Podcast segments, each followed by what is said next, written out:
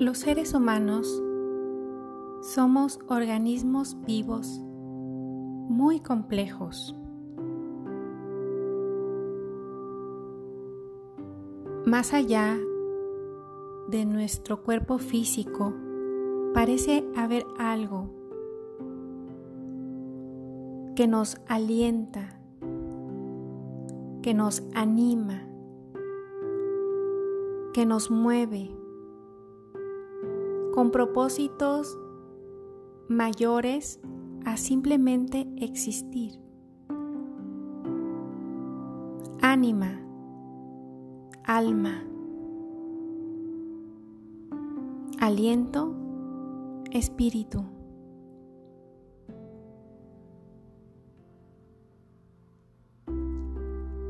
Más que elementos aislados, pareciéramos ser importantes piezas de un todo.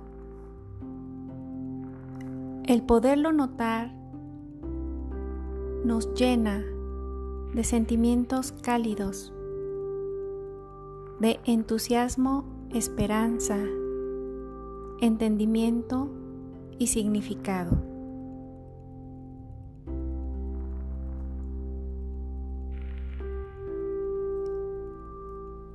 En tu propósito de una parentalidad consciente, puedes ayudar a que tus hijos desde pequeños puedan percatarse de esta conexión que tenemos entre nosotros con la vida, con la naturaleza y con uno mismo. La clave es que va a ir esta guía más allá de las palabras. Esto no es algo que se enseña con discursos. Esto no es algo para lo que baste un entendimiento intelectual. Esta perspectiva tus hijos la van a poder incorporar conforme la vivan, conforme tú la sientas y la vivas genuinamente y en su presencia puedas palpitar esa sensación de conexión, ese reconocimiento de que nunca estamos solos ¿Puedes sentirlo? ¿Puedes verlo? De manera práctica, ¿esto cómo se ve? La ropa que llevamos puesta, hijo, ¿puedes notar que no la hicimos nosotros? Ese bolígrafo, hija, que utilizas para escribir. ¿Puedes imaginar cuántas personas están involucradas en su creación y cómo han contribuido a que llegue aquí para ti. Tu ser, hijo, hija, tiene una contribución desde ahora. Tu presencia implica para mí transformación, inspiración. Tus carencias, tus desafíos, tus debilidades son oportunidades para que los demás sintamos el hondo placer de ayudarte.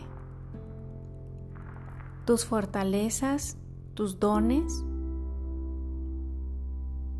tus recursos al servicio de los demás. Te darán un gozo profundo, más allá de un placer intermitente. Hay este gozo en ayudar a los demás. Mira, hija, Ese pequeño dejó caer sin darse cuenta su gorra, su libro. Vamos a ayudarle, vamos a recogerlo y avisarle. Mira hijo, la señora va muy cargada, con muchas bolsas. Vamos a ayudarle a aligerar esa carga, a que llegue a su automóvil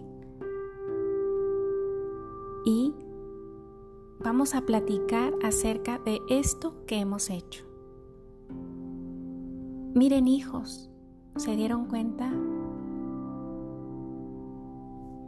El Señor retiró el carrito del supermercado para que pudiéramos entrar y estacionarnos en ese espacio. ¿Vieron la sonrisa en su rostro? ¿Cómo le sonreí de vuelta? Me doy un momento para agradecer esos movimientos altruistas, aunque parezcan aparentemente pequeños. Y qué mejor que buscar en las noticias que muchas veces no nos traen aquello que sucede, sino aquello que conmociona. Pero podemos buscar proactivamente ejemplos de personas que están contribuyendo con su diversa magnitud de contribución, desde el más pequeño hasta el más grande, en mejorar la vida de los demás. Todos contribuimos, podemos platicar con nuestros hijos. Cómo estamos contribuyendo nosotros, cómo contribuye cada persona, tu maestro en la escuela, la persona que nos ayuda en el hogar, cómo estamos conectados, incluso el presidente de la nación, ¿cuál es su contribución?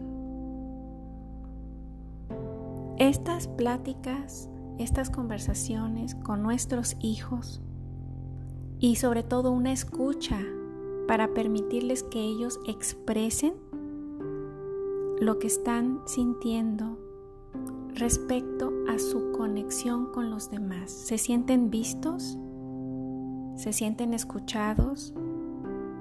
¿Se percatan de que ellos pueden dar mirada a los demás, hacerlos sentir que valen, que existen, que son vistos también, que son apreciados. Podemos dedicar cinco minutos al día con este objetivo. Cotidianamente, hacer un recuento de cómo estamos contribuyendo y específicamente qué notamos hoy, cómo alguien está contribuyendo con nosotros y cómo nos hace sentir esta reflexión acerca del gran poder que tenemos juntos los seres humanos de ayudarnos los unos a los otros y cómo esto se manifiesta en una sensación cálida, profunda, más allá de una alegría temporal, en un gozo, en una felicidad que nos hace sentir alegría de vivir.